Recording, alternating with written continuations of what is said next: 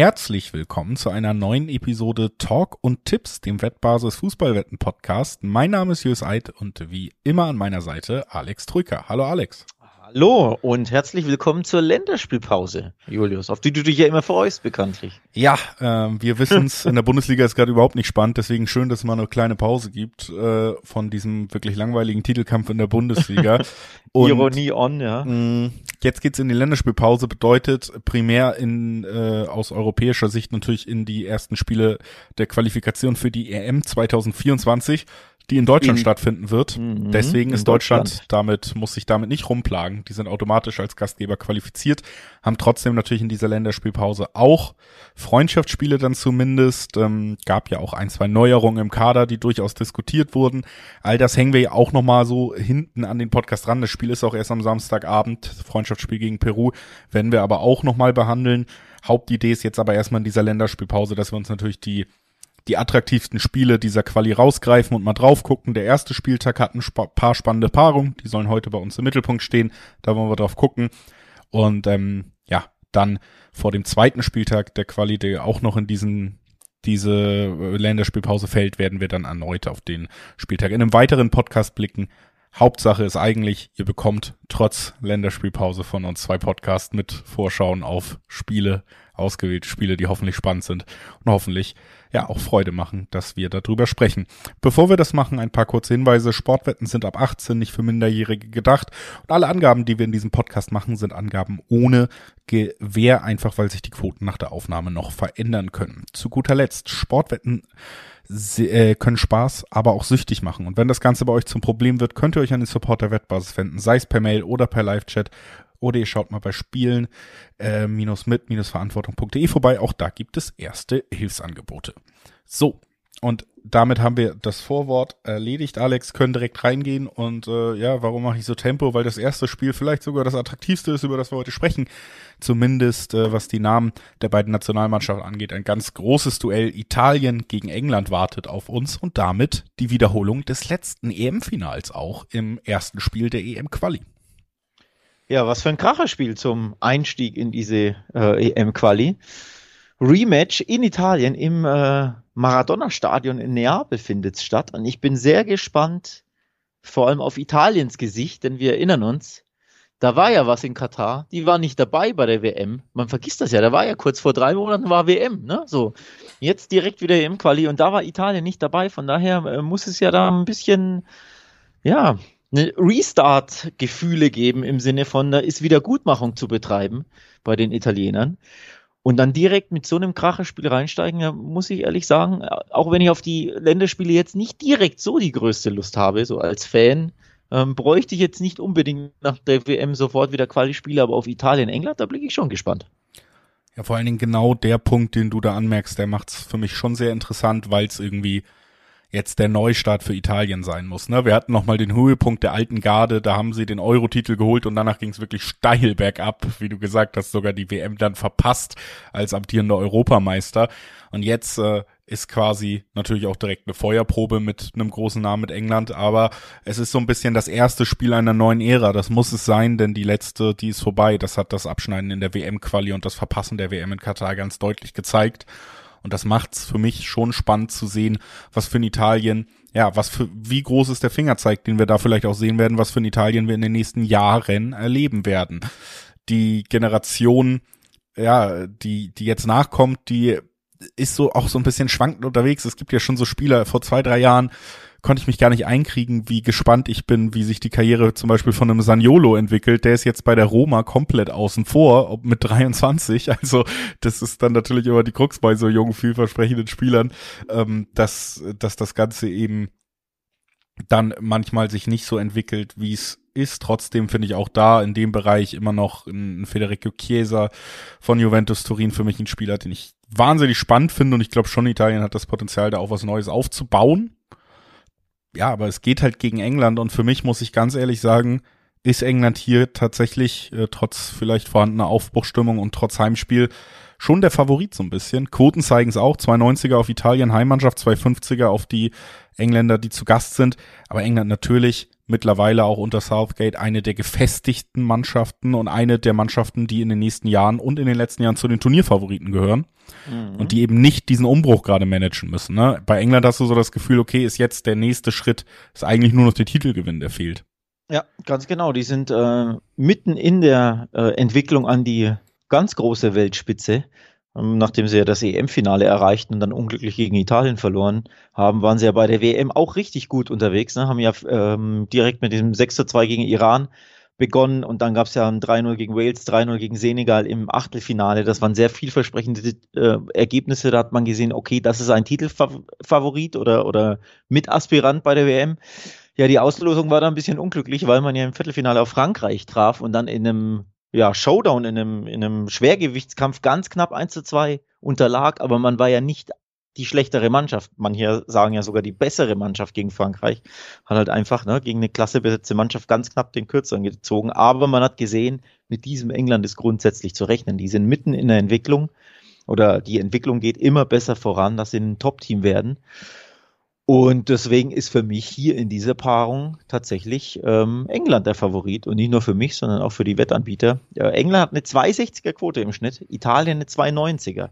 Ich denke, das spricht schon so ein bisschen Bände, dass es ein Topspiel ist zwischen zwei Top-Nationen, bei der aber die Auswärtsmannschaft wesentlich weiter in der Entwicklung ist, wesentlich besser bestückt und dadurch als Favorit ähm, in dieses Spiel geht, zu aber trotzdem super, super spannenden Quoten, wie ich finde.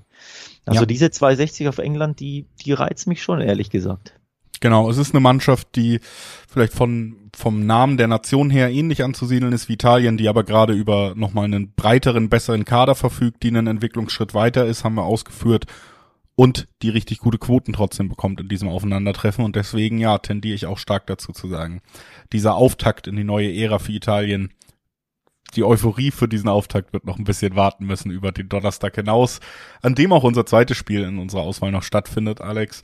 Dänemark gegen Finnland, das skandinavische Duell haben wir auch noch mal drinnen, obwohl ich sagen muss, dass ich hier ja einen klaren Favoriten dann noch habe. Ja, wir haben es aber hauptsächlich drinnen, weil wir so enttäuscht von den Dänen bei der WM waren die ja schon äh, mit vielen Vorschusslorbeeren in diese WM gingen und komplett enttäuscht und in der Vorrunde äh, scheiterten, und zwar wirklich, wirklich enttäuschend scheiterten.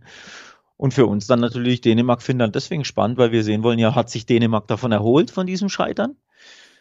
Knüpfen sie also an ihre Quali-Form an, die ja vor der WM auch richtig, richtig stark ist, an ihre Nations League-Form an, wo sie auch richtig gut unterwegs waren, oder eben an, doch an die WM-Form, wo sie schwer enttäuschten. Ich glaube eher Ersteres, also die äh, Qualiform, denn sie haben ein Heimspiel und in Heimspielen fühlen sie sich einfach super wohl und es geht ja trotzdem nur in Anführungszeichen gegen Finnland. Ja, also das muss man dann auch dazu sagen, dass Finnland natürlich, ähm, ich würde schon sagen, wenn wir da in dem Bereich Europas unterwegs sind, Dänemark und Schweden, die herausragenden Mannschaften, wenn man welche benennen will, in den letzten Jahrzehnten. Norwegen natürlich mittlerweile sehr spannend besetzt, aber Finnland fällt dann so ein bisschen ab, auch was die gesamte Qualität des Kaders angeht. Da ist Dänemark mindestens einen Schritt weiter und das ist angesprochen, ja, die Turniererfahrung oder die Turnier ja, was man da beim Turnier gesehen hat am Ende in Katar, das war nicht besonders berauschend und äh, ging nach hinten los. Aber davor haben wir in der Quali ja gesehen, zu was diese Mannschaft prinzipiell fähig ist. Sie haben eine tolle EM gespielt und im Anschluss dann quasi diese Gruppe mit Frankreich unter anderem komplett dominiert. Ähm, also da wirklich tollen Fußball gespielt.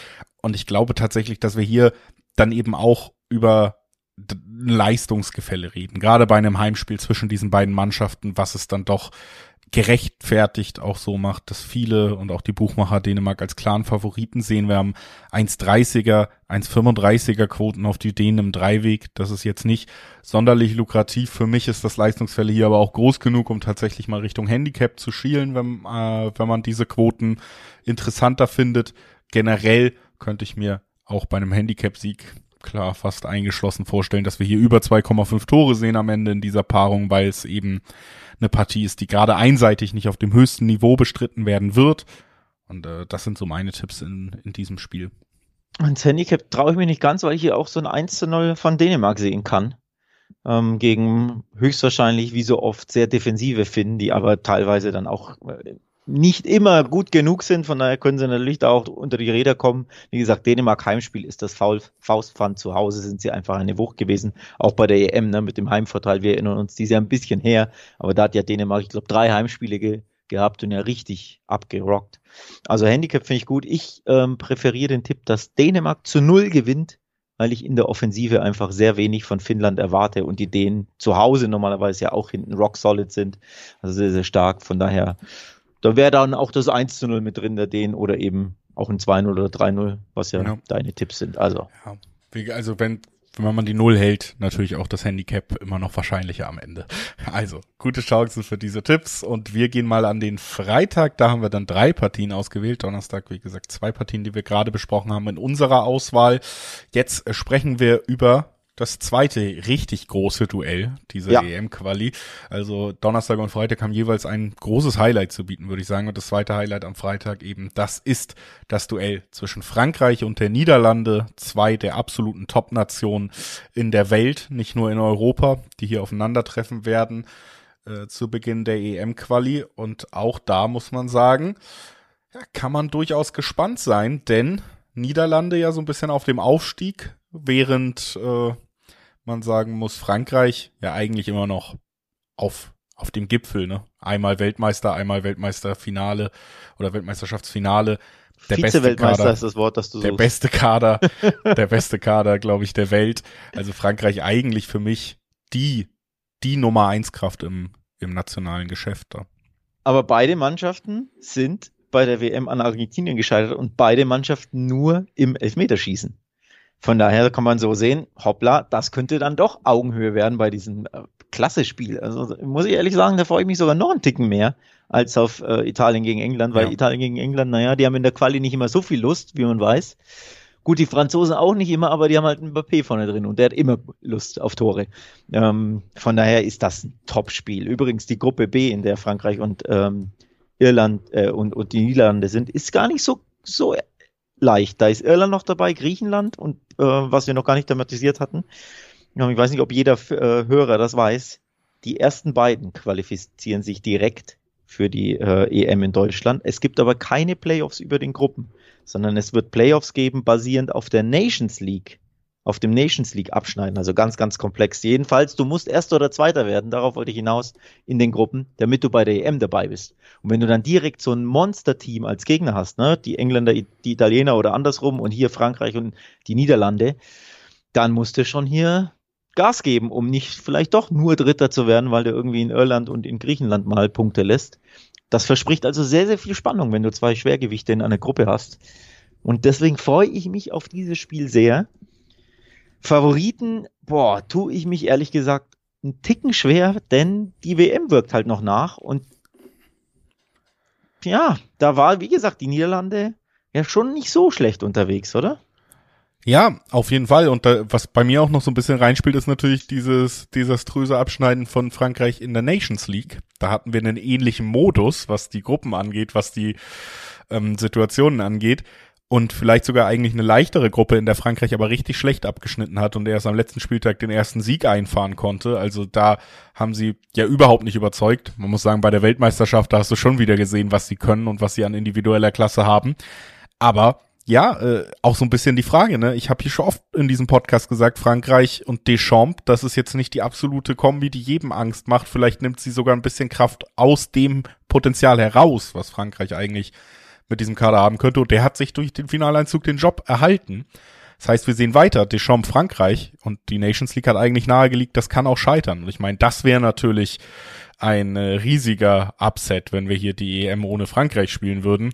Trotzdem, das hast du auch angesprochen, mit Mbappé zum Beispiel nochmal meiner Meinung nach gerade in der Offensive ein Level besser aufgestellt als die Niederlande. Da sehe ich auch das große Problem der Niederlande immer noch, dass sie zwar relativ fluide gespielt haben, das auch ordentlich gemacht haben in manchen Spielen, aber dieser eine Weltklasse-Angreifer, der die wirklich Tore garantiert, den haben sie mit Depay in der Nationalmannschaft so ein bisschen, aber ob er wirklich auf dem Niveau ist, wie zum Beispiel in Haaland, wie zum Beispiel in Mbappé, da würde ich doch nochmal widersprechen.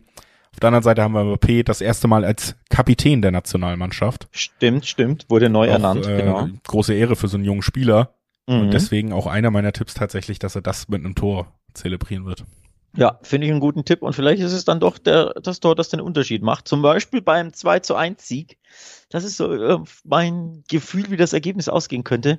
Also sprich, was folgt dann? Over 2,5 und oder beide treffen, wäre ja bei dem 2 zu 1 gegeben. Das ist mein Gefühl, wie dieses Spiel ausgeht. Also am Ende, ich kann mir das Unentschieden auch sehr, sehr gut vorstellen, aber Mbappé ist oft einfach der Unterschiedsspieler, den, ja, den, den hat einfach keine andere Mannschaft äh, in ihrem Kader. Und ähm, selbst wenn du sagst, die Mannschaften sind per se vielleicht auf Augenhöhe in einem Duell und auch das Spiel spiegelt sich so äh, wieder, dass man sagt, boah, das ist komplett ausgeglichen. Ne? Siehe England, Frankreich bei der WM. Und dann hast du Mbappé, der dir aus dem Nichts einen Lauf generieren kann, ein Tor machen kann. Dann gewinnst du vielleicht spät 2 zu 1. Kann ich mir sehr, sehr gut vorstellen, dass Frankreich, wie gesagt, in einem engen Spiel am Ende eben wegen dem neuen Kapitän die Nase vielleicht vorne hat. Sie haben ja auch das Heimspiel und was man auch äh, berechnen muss, bei der Niederlande fehlt in Frankie de Jong ein absoluter Schlüsselspieler, der super wichtig ist für das Gebilde. Und das ist schon eine herbe Schwächung. Also 1,90er Quoten auf Frankreich. Je länger ich darüber nachdenke, desto interessanter werden die. Ich hätte mir natürlich gewünscht, dass die 2 vorne steht, denn du weißt ja. ich mag diese 2 da vorm Komma sehr. Aber ich ja. Aber ist es Frankreich im Nationalmannschaftskontext, das ist ja wie eine 1,90 auf Bayern oder so, die bekommen wir nicht so oft. Ähm, sie sind für mich insgesamt auch der Favorit. Äh, auch weil ich die Niederlande, wie gesagt, dann diesen einen Schritt, diese eine Nuance gerade offensiv noch von der absoluten Weltklasse entfernt sehe. Und gerade da kann Frankreich brillieren. Wir machen den Schritt nach äh, Osteuropa. Wir gucken ein wenig mehr in den Osten beim nächsten Spiel. Tschechien gegen Polen, das nächste Duell. Und das ist auf jeden Fall ein Duell, was äh, meiner Meinung nach Kampf und ein enges Spiel verspricht. Dadurch zeichnet sich die tschechische Nationalmannschaft ja eh aus. Hat äh, zum Beispiel auch bei der EM immer mal wieder zeigen können, dass sie ein richtig, richtig unangenehmer Gegner sein können. Auf der anderen Seite hast du Polen natürlich mit deinem seit knapp einem Jahr Lieblingsspieler, Robert Lewandowski vorne. Ähm, mindestens diesen einen Weltstar. Ansonsten aber eben auch eine Nationalmannschaft Polen für mich, die oft, oft enttäuscht hat schon. Also richtig zufrieden war ich mit der polnischen Leistung selten, wenn ich sie gesehen habe. Deswegen ein Spiel auf Augenhöhe für mich, ein Spiel von Nachbarn und äh, das verspricht für mich, ja, für alle Liebhaber, die umkämpfte Spiele mögen beim Fußball, ist das schon mal ein Einschalttipp. Wer viele Tore erwartet, dürfte meiner Meinung nach aber enttäuscht werden. Ich glaube auch. Äh, viele Tore darf man nicht erwarten. Ähm, auch weil ein Mann bei Polen an der Seitenlinie steht, der nicht gerade dafür bekannt ist, ähm, seine Mannschaft zu vielen Toren zu coachen oder zu Offensivfußball. Fernando Santos, der Ex-Portugal-Coach, hat direkt nach der WM bei Polen angeheuert. Sehr, sehr interessante Personalie. Die Polen haben ja bei der WM fußballerisch komplett enttäuscht, aber vom Abschneiden her das Maximum herausgeholt, nämlich Gruppenphase überstanden, Achtelfinale nur an Frankreich gescheitert. Also eigentlich ja dann schon das Soll erfüllt. Nichtsdestotrotz, Trainer ist gegangen worden, wurde gegangen, entlassen, wie auch immer. Man hat sich getrennt und Fernando Santos, der jahrelange Coach von Portugal, ist jetzt bei Polen an der Seitenlinie. Also auch interessant. Aber wie gesagt, er ist auch nicht für Offensivspektakel unbedingt bekannt, auch wenn er ganz anderes Spielermaterial hatte bei Polen, aber äh, bei, bei Portugal. Aber man weiß ja, in K.O.-Spielen hat es lieber ne, eher defensiver gedacht.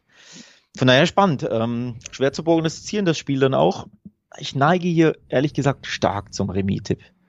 Ähm, sehr, sehr stark. Um nicht zu sagen, ich gebe ihm ab. Ich glaube, Tschechien-Polen endet in einem Unentschieden.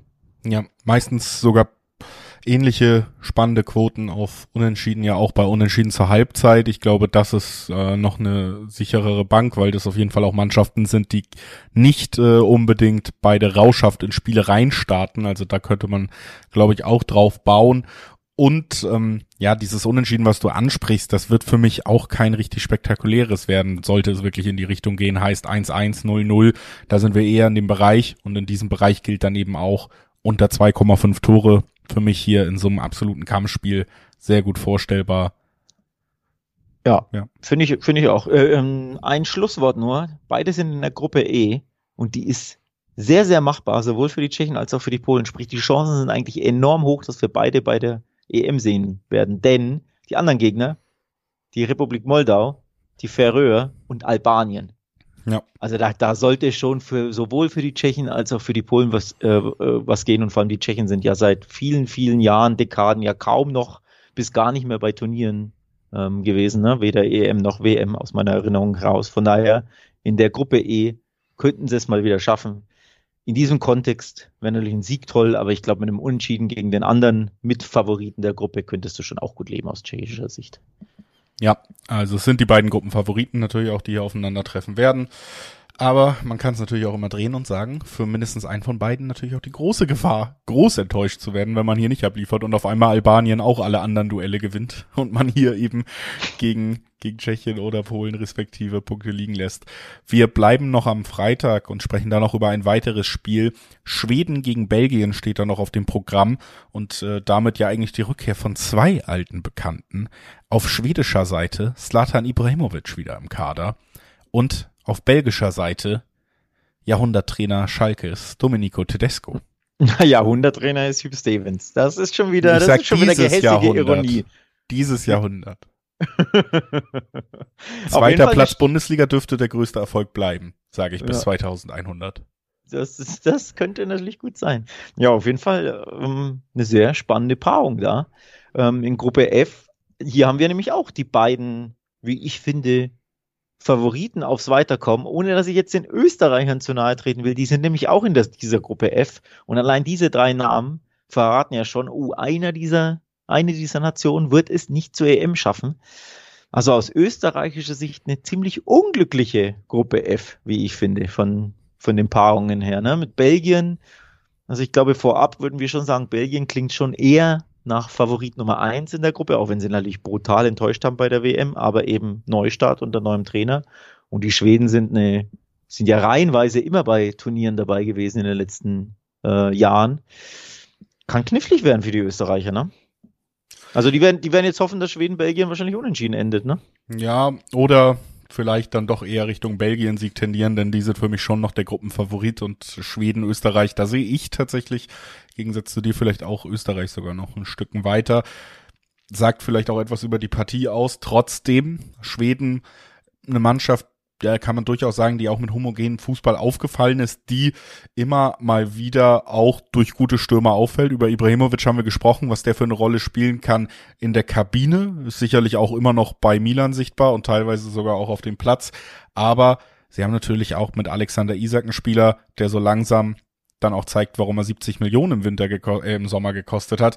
Für Newcastle zuletzt wieder Doppelpack gemacht. Ähm, also sehr gut drauf.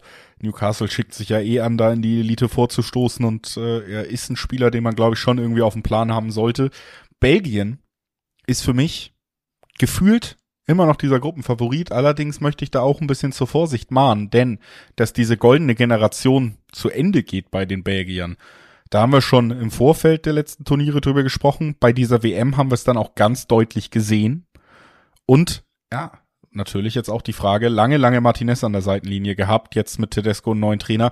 Wie wird das funktionieren? Wie fügt sich das zusammen? Denn rund um dieses WM aus gab es ja durchaus auch diese Querelen innerhalb der Mannschaft, um Kevin de Bruyne Interview, um Ärger in der Kabine. Also ich finde schon, Belgien ist eine Mannschaft, da habe ich viele Fragezeichen, welche, welche Spieler wirklich sich nochmal zur Topform aufraffen können, ob man nicht jetzt endlich den Zenit überschritten hat, weil man muss auch sagen, richtige Topspieler in der jungen Garde hat man dann nicht im Kopf im ersten Blick. Kann, ja, ich glaube, für die Gruppe reicht sowas wie, man hat ja zumindest jemanden wie Kevin de Bruyne, aber ähm, Top-Mannschaft in Europa, davon bewegt sich Belgien im Moment für mich eher wieder weg. Ja, hat man ja bei der WM ganz klar gesehen, wie weit sie da von den Top-Mannschaften entfernt sind, nachdem sie nicht mal die Gruppenphase überstanden haben. Ähm, auch wenn es natürlich hinten raus knapp war, weil Lukaku von seinen vier Monsterchancen ja mindestens eine einfach irgendwie reinstolpern muss und dann sind sie eine Runde weiter und im Achtelfinale. Also es scheiterte an Details, aber und das ist zur WM gleich geblieben. Die Form von Lukaku ist immer noch nicht sonderlich besser, auch wenn wir drei Monate, fast vier Monate voraus sind oder weiter sind. Aber Lukakus Form ist weiterhin besorgniserregend, spielt bei Inter nicht sonderlich viel. Ähm, und wenn er spielt, spielt er auch nicht sonderlich erfolgreich. Also der hat seine Form komplett ja, verloren. Das ist ja auch manchmal ein mentales Thema, wurde ja gerade Pepe Marotta, der Geschäftsführer von Inter, hat gesagt, nee, der muss schon im Sommer zurück zu Chelsea. Das ja, ja. ist, glaube ich, auch keine einfache Situation für einen Spieler, der öffentlich eigentlich mit dieser Station ja auch abgeschlossen hat mit den Fans. Also da spielt schon viel rein, ja. Ja, absolut. Äh, und angesichts dieser Personalie, er war ja vorne immer wirklich der Torgarant. Ne? De Bruyne, der Zuspieler und Lukaku, der Torgarant.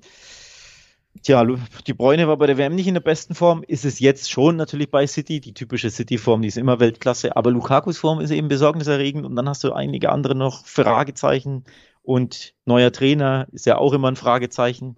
Also du hörst da schon raus, die Belgier, die können froh sein, wenn sie in Schweden mit einem Remis davonkommen, ist meine Voraussage hier. Ja, lustigerweise ist das tatsächlich am Ende auch so ein bisschen der Tipp, den ich rausgesucht habe. Ich habe nämlich tatsächlich gesehen, dass wir 1,70er Quoten auf die doppelte Chance für Schweden noch bekommen. Also ui, Heimsieg ui, ui. oder Unentschieden mit einer anspielbaren Quote mir. und wirklich einfach dieses, ja, Belgien wird hier nicht äh, komplett beflügelt in diese Quali-Staaten. Schweden muss man ernst nehmen. Schweden kann dir offensiv auch wehtun. Einzelspieler haben wir angesprochen gerade. Und ob es dann wirklich für einen Sieg reicht, das sehe ich auch nicht. Und dann, wie gesagt, 1,70er Quoten in der doppelten Chance, zwei von drei Ergebnissen, Heimmannschaft mit drin. Warum nicht? Ja, ähm, Schweden ist ja traditionell zu Hause auch super schwer zu knacken. Ähm, von daher, da, da geht schon einiges. Ich finde, ich würde fast sogar einen Schritt weitergehen und zwar rein weil die Quote so unfassbar starkes Value mitbringt. Drei 40er Quoten im Schnitt auf den Schwedenheim-Sieg gegen diese Belgier, die, wie gesagt, bei der WM komplett von der Rolle waren, neuen Trainer haben, Top-Stürmer ist kein Top-Stürmer mehr, überhaupt nicht in Form, viele Fragezeichen. Dann ist das Spiel in Schweden, die einfach so, so heimstark sind generell, die, die eine Festung sind regelmäßig zu Hause. Also diese drei 40er im Schnitt Quoten, die, die lachen mich so dermaßen an, ich glaube, das ist, das kann man schon auch anspielen. Wobei die 1,70 natürlich dann die, die safere wird, ist klar, aber warum nicht mal was riskieren bei diesem Tipp? Warum nicht? Äh, kann ich durchaus nachvollziehen. Hab ja auch in eine ähnliche Richtung gedacht zumindest. Und komme jetzt dazu, euch nochmal etwas ans Herz zu legen, nämlich auf wettbasis.com vorbeizuschauen. Denn wir sprechen hier gerade über ausgewählte Spiele der EM-Qualifikation. Wir haben aber Länderspielpause und das bedeutet, weltweit passiert noch eine Menge, Menge mehr, als wir jemals in diesem Podcast unterkriegen könnten, alleine in der Fußballwelt und sogar natürlich bei der Wettbasis auch immer darüber hinaus gedacht, andere Sportarten da ja auch vertreten. Aber alleine was den Fußball angeht, passiert unfassbar viel. Wir werden unter anderem auch die brasilianische Nationalmannschaft gegen Marokko sehen, die ja bei der WM überzeugt haben. Also spannende Spiele überall auf dem Globus und wer da auf dem Laufenden sein will, wer da auch gerne Tipps und Vorschauen zu diesen Spielen haben möchte, der guckt auf jeden Fall mal bei wettbasis.com vorbei. Während wir bei Spanien gegen Norwegen am Samstag noch vorbeigucken und äh, damit natürlich erstmal in deiner Expertise gelandet sind. Die Spanier, ah, ich sag mal so, vor dem WM-Turnier haben wir ja sogar überlegt, äh, wie groß sind die Titelchancen von Spanien, hat sich rausgestellt, nicht besonders groß, trotzdem immer noch irgendwie großer Name und für mich auch eine spannende Nationalmannschaft. Auf der anderen Seite Norwegen und ich glaube tatsächlich, das macht einen ganz, ganz großen Unterschied ohne Erling Haaland an diesem Wochenende. Das ist auch ein Spiel, da habe ich auch erstmal in der Vorbereitung auf diesen Podcast ein bisschen gezuckt und geguckt. So wegen hoppla, diese Gruppe, die kann schon auch ein bisschen was zumindest, äh, diese Paarung Spanien-Norwegen. Also das sind ganz klar ähm, die beiden Top-Favoriten aufs Weiterkommen in Gruppe A. Und dass die Spanier aber nicht immer top, top, top sind. Manchmal schon, aber nicht immer, nicht konstant, hat man eben äh, bei der WM gut gesehen. Da war ein Topspiel dabei gegen Costa Rica und dann war es wenig toppig hinten raus. Und dann sind die Norweger hier mit ihren zwei Top-Stars, Ödegaard und Haaland, bestückt, grundsätzlich gesprochen. Das ist ein knackiges Matchup, finde ich. Ja, Matchup ja, aber wie gesagt, diese, dieser Haaland-Ausfall, ich glaube, der wird richtig kosten, denn ähm, es ist angesprochen, Norwegen ist vor allen Dingen auch auf dem Aufwind meiner Meinung nach, weil sie einen der besten Stürmer der Welt haben, einen der besten, vor allen Dingen Abschlussstürmer auf der Welt, der ja auch aus wenig relativ viel machen kann und gleichzeitig einen der besten Zehner, einen der besten zentralen Mittelfeldspieler der Welt mit Martin Oedegaard und das ist eine richtig mehr als solide Achse, die man da schon bilden kann und die einem natürlich auch unfassbar weiterhilft. Ein wichtiges, das finale Stück mit Holland wird jetzt wegfallen. Und das eben auch noch im Spiel gegen Spanien, wo ich echt so gesagt hätte, gut, naja, ich meine, was kann Spanien richtig wehtun? Eine effektive Mannschaft vor allen Dingen, die nicht viele Chancen braucht, während Spanien ja schon altbekannt eher mehr Chancen braucht, als äh, unbedingt nötig wären. Und dann, äh, ja, hätte man hier, glaube ich, schon sagen können, Mensch, wenn Spanien wieder zwei, dreimal zu oft über den Ball tritt, zu oft den Pfosten, zu oft den Pass nochmal sucht, anstatt den Abschluss und Holland schießt zweimal aus Verdrehung und Tor, Tor, dann äh, haben wir haben wir vielleicht sogar die Chance, dass Norwegen einen kleinen Upset liefert. Aber jetzt hier in Spanien und eben wie gesagt, ohne für mich eigentlich diesen Schlüsselspieler, gerade in so Duellen gegen Mannschaften. Wir sprechen über Spanien, die werden mehr Ballbesitz haben. Und dir fehlt eben mit Haaland auch so ein perfekter Konterspieler, so ein perfekter Abschlussstürmer. Für mich nimmt das schon viel Spannung aus diesem Spiel heraus, ehrlich gesagt. Ja, weiß ich gar nicht, ob so viel, denn äh, bei Spanien steht der große, große Umbruch an. Auch hier wurde Konsequenz aus dem schwachen Abschneiden bei der WM gezogen. Ähm, bei Portugal übrigens auch. Die besprechen wir aber in dieser Folge nicht, denn die haben ein zu leichtes Matchup. Ähm, in der nächsten Folge, höchstwahrscheinlich Samstag oder Sonntag kommt die raus. Wir denken Samstag, da besprechen wir dann auch Portugal übrigens. Ähm, in dieser Folge nicht. Wie gesagt, Portugal Trainer gewechselt, aber eben Spanien auch. Ähm, Luis de la Fuente ist der neue Coach. Luis Enrique wurde, äh, der Vertrag von ihm wurde nicht äh, verlängert, nachdem sie dann doch so enttäuscht haben im Achtelfinale. Und unter Luis de la Fuente wurden viele, viele Namen äh, eingeladen, die nicht keine Rolle spielten unter Luis Enrique und viele Namen ausgeladen, die unter Luis Enrique zum festen Stamm gehörten jahrelang. Also ist das eine sehr, sehr umgekrempelte spanische Mannschaft, die sich auch vielleicht erstmal finden muss. Und das dauert womöglich ein bisschen. Und das ist vielleicht nicht gleich der Fall im ersten Heimspiel gegen Norwegen. Glaube ich, kann ich mir gut vorstellen. Ja, wie gesagt, für mich Norwegen einfach, ähm, weil man dann in der Breite eben doch auch nicht mithalten kann mit der europäischen Spitze, sondern vielleicht nur in der Spitze. Und da fehlt einfach für mich Holland. Das nimmt wirklich viel, ja, so Chancen raus, dass man wirklich was mitnimmt. Aber du sprichst einen richtig interessanten Punkt an. Spanien natürlich neu aufgestellt, vielleicht noch nicht so wirklich eingespielt und Oedegaard selber natürlich trotzdem in der Lage zu kreieren, auch in Umschaltsituationen vielleicht mal jemanden in Position zu bringen. Und was ich wirklich spannend finde, ist, dass wir hier unfassbar hohe Quoten auf den Tipp haben, dass beide Mannschaften treffen. 220er bis 230er Quoten gibt es auf beide Mannschaften treffen, ja. Und wenn du dann sagst, okay Mensch, die Defensive von Spanien hat sich auch noch nicht wirklich gefunden, Oedegaard ist gut drauf, äh, vielleicht auch ohne Haaland. Meiner Meinung nach wird es dann eben nicht diese zwei Tore geben, die man braucht, um hier was mitzunehmen gegen Spanien, aber ein Treffer gegen eine Mannschaft, die noch nicht wirklich eingespielt ist und auf der anderen Seite Spanien für mich mit guten Chancen das Ganze dann vielleicht 2-1 zu gewinnen. Das wäre hier so mein Ergebnistipp.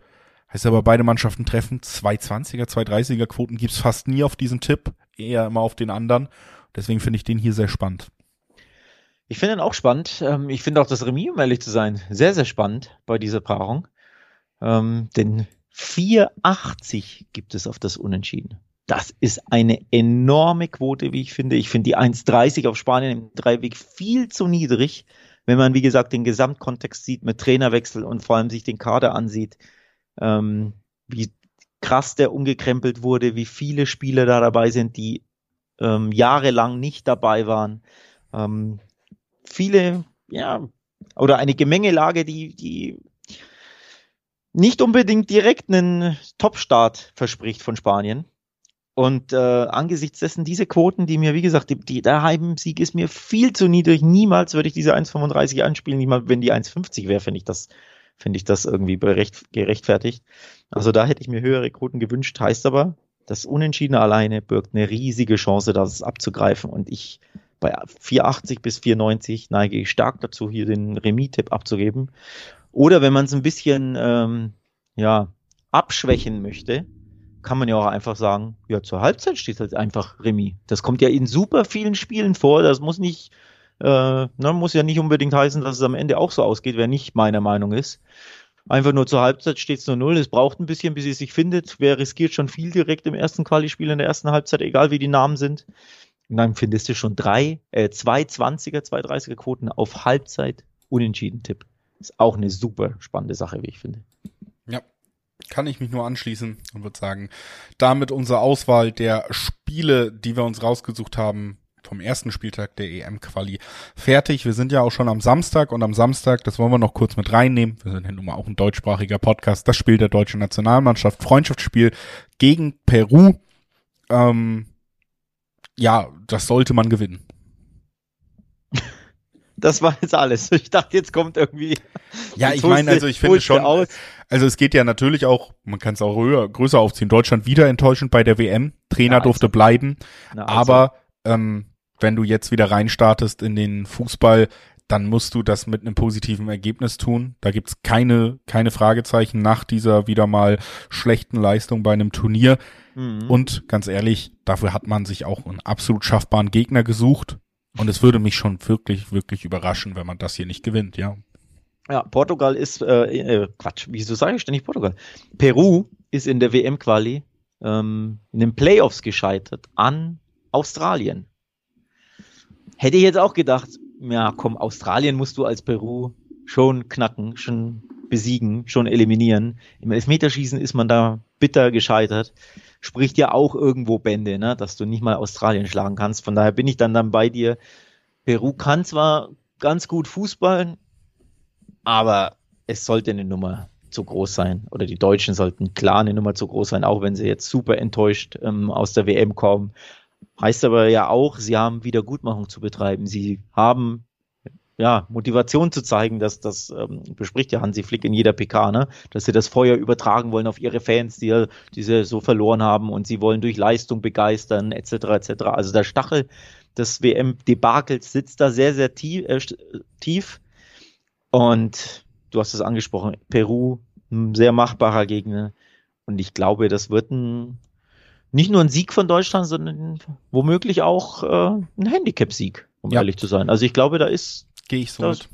Was wäre, zu sehen. Wäre auch mein Tipp bei diesem Spiel einfach auch, und das muss man echt auch nochmal, glaube ich, konkret so sagen, diese Nationalmannschaft, jetzt auch Flick als Trainer und so, die haben gerade nur die Möglichkeit, nochmal Fahrt aufzunehmen, wenn sie glaubhaft einen radikalen Neustart verkaufen. Wenn irgendwie das Gefühl aufkommt, Mensch, ist immer noch der alte Trott, haben wir wirklich in diesem Land auch eine Stimmung, gerade bei den Fans, dass, dass sich ganz schnell wieder zu einer Negativspirale entwickeln kann und dann äh, kann das eben auch so lange ist es auch nicht mehr bis zur Euro im eigenen Land und man will unbedingt diese gute Stimmung ja dann auch haben. Ne? Stell dir vor, wir haben eine Stimmung, wie sie bei der WM in Katar war, nur wenn hier gespielt wird. Das wäre schon äh, wirklich ernüchternd für alle Beteiligten. Das will man in keinem Fall. Sie haben nur die Wahl zu zeigen, dass das hier jetzt eine neue Nationalmannschaft ist und das kannst du und musst du auch mit Ergebnissen tun. Deswegen wirst du diese Freundschaftsspiele gerade gegen Peru zu Beginn auch so angesetzt haben. Ich glaube, man wird motiviert sein und ein kleines Statement zumindest zeigen. Handicap 2-0 wäre ja jetzt noch nicht mal wirklich ein Statement, ne? aber eben, eben, das genau. ist für mich auf jeden Fall auf jeden Fall im sehr, sehr realistischen Bereich und auch, auch das, was ich erwarte und was man erwarten muss, das kommt ja auch dazu. Äh, Habe ich ja gerade ausgeführt, warum.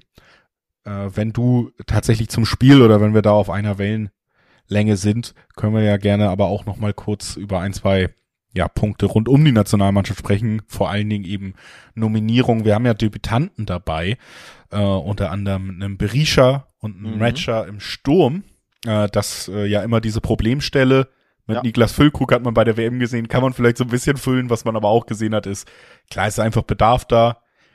Und ohne irgendjemandem richtig nahe treten zu wollen, die spielen beide gute Saisons, auch in der Bundesliga, muss man trotzdem auch sagen, ich finde, auch diese beiden Namen sind so ein bisschen Ausdruck davon, dass Deutschland da jetzt an der Nation weiter hinterherhängt, was die Qualität angeht. Ja, und ein bisschen verzweifelt ist, um, um, genau, um ja. so zu sagen. Also ich muss sagen, die Personalie Berisha finde ich spannend, finde ich interessant die Personalien Matcher etwas weniger. Vom, äh, wie meine ich das? Ich meine das so, dass ich Berisha eher verdient hätte, mal eingeladen zu werden, mal getestet zu werden, ihn mal auszuprobieren. Bei einem Matcher sehe ich das gar nicht. Da war ja diese Saison nichts, nichts, was hier eine Einladung rechtfertigt, auch weil er natürlich monatelang verletzt war. Dafür kann natürlich der Spieler nichts. Aber die Form vor und nach Verletzung rechtfertigen keine Nominierung. Das ist bei Berisha anders. Hat er neulich, glaube ich, gegen die Bayern ja auch doppelt geknipst, ne? In der Allianz Arena, schießt regelmäßig seine Tore und spielt ja nur in Augsburg, wo du als Stürmer ja schon äh, es durchaus schwer hast, ne? regelmäßig gefüttert werden, macht da einen guten Job und du brauchst einfach irgendeinen Stürmer. Von daher Berisha finde ich gut, dass man den eingeladen hat, kann man ja testen. Heißt ja nicht, dass er beide Spiele 90 Minuten spielen muss. Ein Matcher. Ja, da wundere ich mich sehr über diese Einladung. Noch mehr wundere ich mich fast über die Einladung von Wagnermann bei Stuttgart der ja nicht mal annähernd irgendwie Stamm ist, Matcher übrigens auch nicht, hm. aber ein Wagnermann noch weniger. Warum Wagnermann eingeladen wurde, das Thema Rechtsverteidiger hatten wir, falls ja. du dich erinnerst, bei der WM-Vorschaufolge auf Deutschland groß und breit thematisiert. Ich vor allem, weil ich gesagt habe, ich sehe da einen Baku und ich sehe da einen Henrichs, die bei mir auf dem Zettel waren, nicht aber auf Flicks Zettel, sind sie bei der WM gescheitert. Sie holen also einen neuen Rechtsverteidiger. Es ist aber weder weder Baku noch Henrichs, sondern man zaubert Wagnermann aus dem Hut. Ja. Das ist komisch. Also auch hier muss man natürlich sagen, ähnlich wie bei den Stürmern, das ist einfach eine Position, die durchaus auch Verzweiflung auslöst in, in deutschen Gefilden, weil man da eben jahrelang auch nicht wirklich Top-Spieler hatte. Trotzdem wir sprechen ja hier eigentlich über zwei Nominierungen. Ich finde schon, so absurd das klingt, Marius Wolf hat sich's verdient in diesem Jahr, das erste Mal für die Nationalmannschaft die nominiert ja. zu sein und vor allen Dingen das auch perspektivisch gedacht, weil Marius Wolf schon ein toller Kaderspieler ist. Also weil er ja wirklich auch in der Lage ist, eigentlich jede Position auf dem Feld auszufüllen und das gerade wirklich gut macht bei beim deutschen Tabellenführer. Bei Wagnumann haben wir eine komplett andere Ausgangssituation. Er spielt kaum beim mit größter Abstiegskandidat. Ja, aber klar, aber er hat wenig gespielt oder so, formulieren wir es so, wenn das weniger missverständlich ist, beim größten Abstiegskandidaten der Liga. Und dann, und da kommen wir auch wieder zu, hast du ja beispielsweise gesagt, hast du da ja eigentlich mittlerweile zumindest ein, zwei Optionen wie den Henrichs von Leipzig, der auch tatsächlich seine beste Saison bei Leipzig spielt.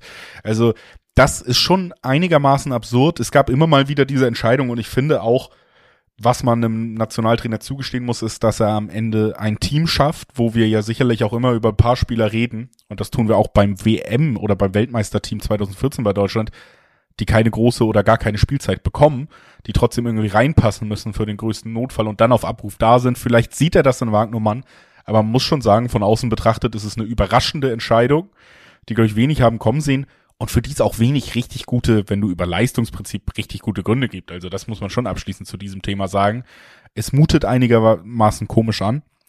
Und auf der anderen Seite hast du dann eben, das können wir auch nochmal kurz reinnehmen, durchaus ja ein paar Namen, die nicht dabei sind, die es vielleicht mhm. eher verdient haben. Du hast schon Henrichs genannt, aber wir haben auch große Namen, die mich nicht dabei sind. Natürlich ein Thomas Müller, der keine Rolle mehr erstmal spielen soll, auf einmal, obwohl man das bei der WM noch nicht einsehen wollte.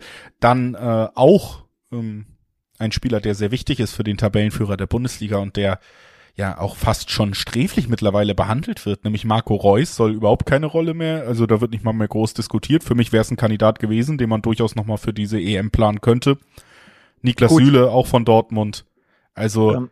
sind schon Spieler, wo man auch sagen müsste, wenn das jetzt der EM-Kader wäre, so wie er jetzt ist, dann müssten wir wirklich ernsthaft diskutieren. Gut, kleiner Einwurf. Es sind ja auch die ersten beiden Testspiele. Das hat ja jetzt noch keinerlei Tragweite, dass man sagt, oh, die werden dann auch nicht bei der WM oder nie mehr eingeladen. Das ist, er testet halt jetzt zum ersten Mal und will halt ein paar Leuten die Chance geben und sie, andere Leuten ähm, will er einfach die Chance geben, sich auszuruhen. Also beispielsweise Rüdiger ist ja auch nicht dabei. Ähm, ich glaube, da ist es einfach so, Real Madrid hat, ich meine, zehn englische Wochen am Stück. Deswegen bekommt Rüdiger einfach eine Pause, weil es ja doch nur Freundschaftsspiele sind, ne? nur Testspiele, keine Quali-Spiele. Ähm, dass er natürlich auf Rüdiger und auf Süle verzichtet, also sein Innenverteidiger-Duo von der WM, ist dann schon ein bisschen verwunderlich, ähm, in der Kombi natürlich. Dass er auf Klostermann verzichtet, verwundert mich zum Beispiel jetzt weniger. Hofmann verwundert mich wieder mehr. Noch mehr verwundert mich aber übrigens Leroy Sané von den Bayern, der ja schon man kann sagen, neben Musiala, der verletzt übrigens fehlt, der talentierteste Spieler im ganzen Kader ist, ne, vom reinen Fußballtalent, der das nur nicht immer zeigt, dass er nicht dabei ist, ist, glaube ich, schon so ein bisschen eine Quittung an die Form im Jahr 2023. Also das sind ein paar spannende, spannende Personalien aus den verschiedensten Gründen dabei oder nicht dabei.